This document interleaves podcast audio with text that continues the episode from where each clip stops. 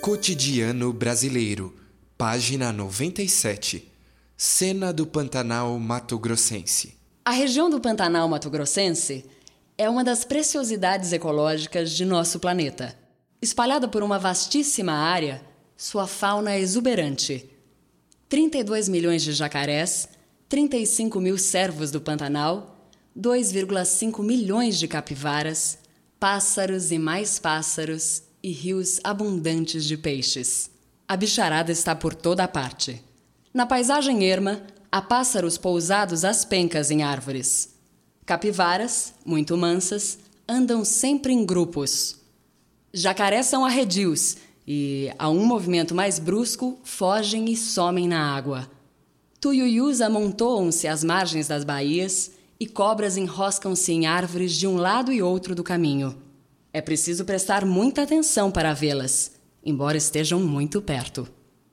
Já para encontrar um macaco prego, só com muita sorte.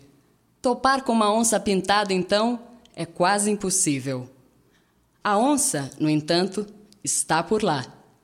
Todos os anos, 15% dos cavalos do Mato Grosso do Sul são atacados por ela.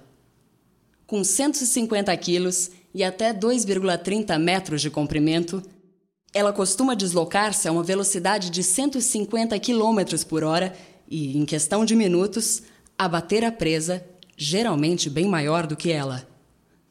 Sempre ataca do solo, pulando sobre o dorso da vítima. É por isso que os índios lhe deram o nome de jaguareté, aquele que mata de um pulo. Apesar de sua incrível força e agilidade, a onça, segundo um fazendeiro do Pantanal, tem ares de aristocrata e, como todo fidalgo, é indolente e tranquila. Se alguém a incomoda ou persegue, afasta-se apenas o suficiente para não ter aborrecimentos. Seu comportamento guarda mistérios. Ela, por exemplo, hesita em investir contra uma manada se nela houver um burro ou um jumento. Ninguém sabe por quê.